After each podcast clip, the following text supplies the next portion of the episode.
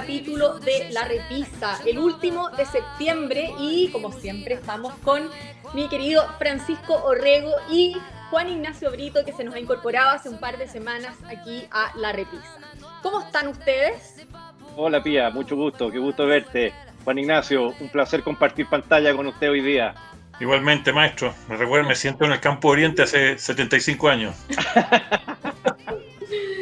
Bueno, qué bueno. Además que veo que los dos están repletos de libros allá atrás, así que me imagino que tienen muchas cosas entretenidas para comentar. Partamos con Juan Ignacio, nuestro invitado de hoy. El primer libro que escogí yo es un, es un libro que encontré en, en viejos ¿ah? y que me retrotrajo al colegio, fíjate. Yo en el colegio tuve oportunidad de leer esto que se llaman Los Cuentos Hispanoamericanos, de una selección del año 72, creo.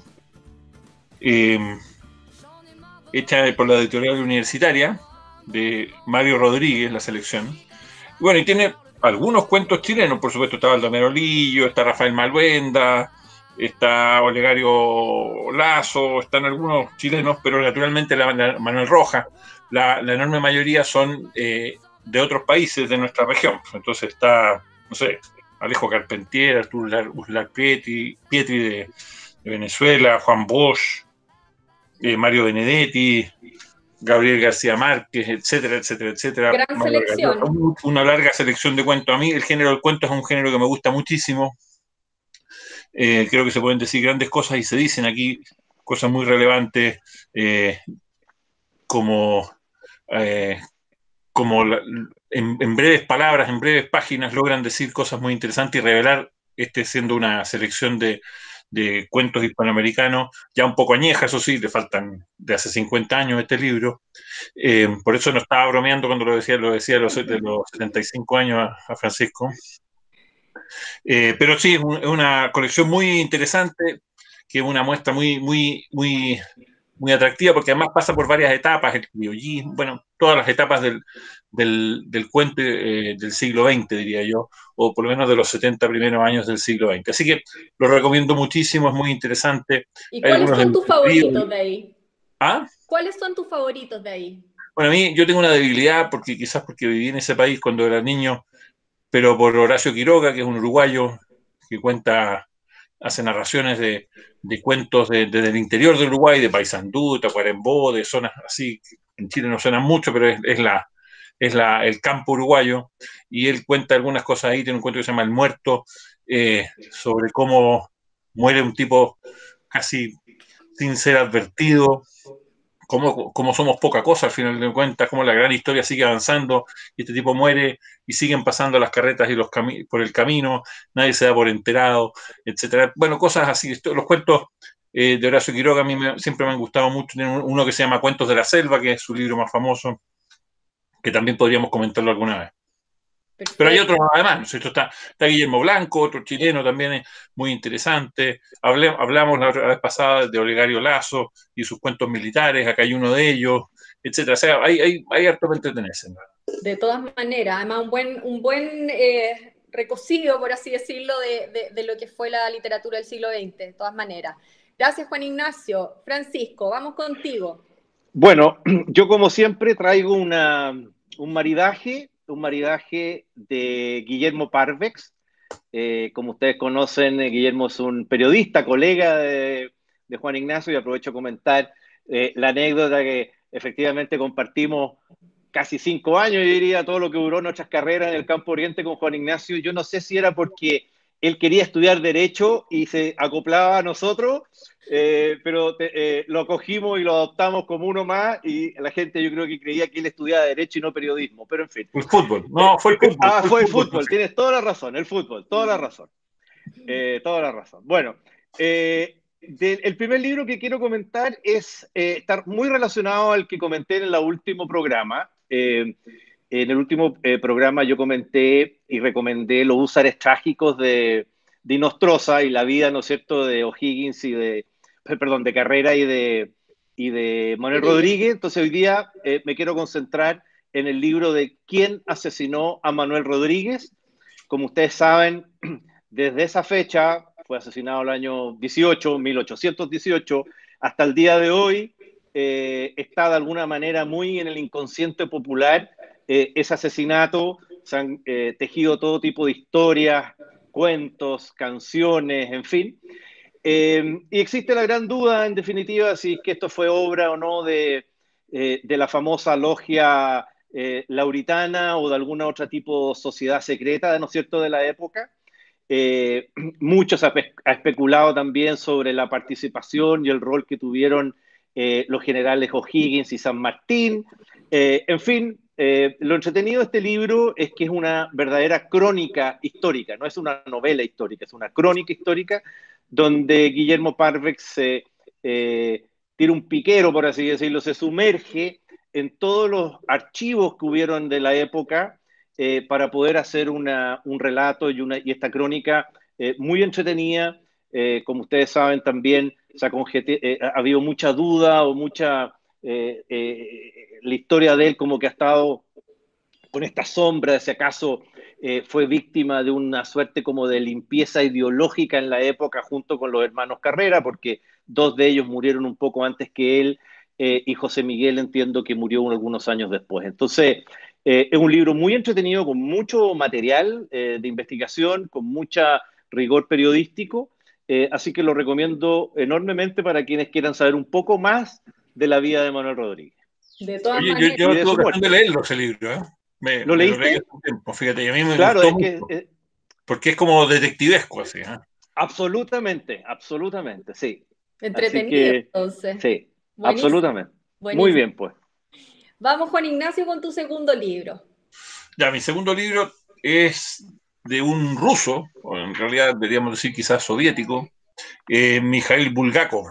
Y el libro se llama El corazón de perro. Hay una edición nueva de la Galaxia Gutenberg, de la, editorial, eh, que es muy atractivo. Esto es, un, esto es una narración, una novela relativamente breve, no sé, no debe tener más de 150 o 200 páginas, en la que eh, se satiriza, como hacía Bulgakov eh, a menudo, la vida en la Unión Soviética, contra su propia seguridad, lo hizo Bulgakov, porque pasó buena parte de su vida, él murió en 1940 eh, Moscú, y pasó buena parte de su vida en problemas con, con las autoridades. De hecho, este libro, que fue escrito en 1924, no vio la luz sino hasta la década de los 80 del siglo pasado, porque la verdad que hubiera sido impublicable esto que escribió. Y es la historia de Sharik. Sharik es un perro eh, vago al cual en un callejón le tiran un baldón de, un balde de agua hirviendo, lo dejan escaldado, todo un lado escaldado, y ahí lo recoge un científico ruso y se lo lleva a su casa y lo opera. Y la operación consiste en injertarle un cerebro o parte del cerebro humano. Y el perro se va transformando entonces en humano. Eh, y esto es una ironía, es una ironía del, nuevo hombre soviético que predicaba la Unión Soviética, ¿no es cierto? Y el sistema soviético. Y el perro, bueno, el perro resulta que el, nuevo hombre no es tan agradable, más bien, bien desagradable. El perro, el perro humano, humano perro, no sé cómo decirle, Sharikov, que es el, nombre del perro cuando en su versión humana, eh, resulta ser un perro con algunas características bien, bien curiosas. Es un libro bien satírico, humorístico, da risa. Eh, porque detrás de lo que... Eh, pero también refleja una realidad muy dura, ¿no es cierto? Y muy terrible como es la, construcción forzosa del, nuevo hombre soviético. Así que está bien recomendado. hay que tener algo, quizás cachar algo de historia, pero no tanto, pero, pero saber más o menos ubicarse en qué periodo estamos. Eso te iba a comentar, porque eh, puede resultar un poco quizás lejano eh, de repente para, para, alguien que no conoce la historia este libro o, o no. Sí, no es un libro de historia, por supuesto, pero, pero sí sería bueno tener, una noción. algunas nociones, sí. Ya, perfecto. Buenísimo. Francisco. Bueno, voy con eh, el segundo libro de esta maridaje de Parvex, que es Servicio Secreto Chileno. Lo estoy terminando. Lo estás terminando. Uy, te voy a contar el final. No, por favor, no. Oye, bueno, eh, al igual que el anterior, también es una crónica histórica, básicamente, de cómo se fue formando el servicio secreto chileno.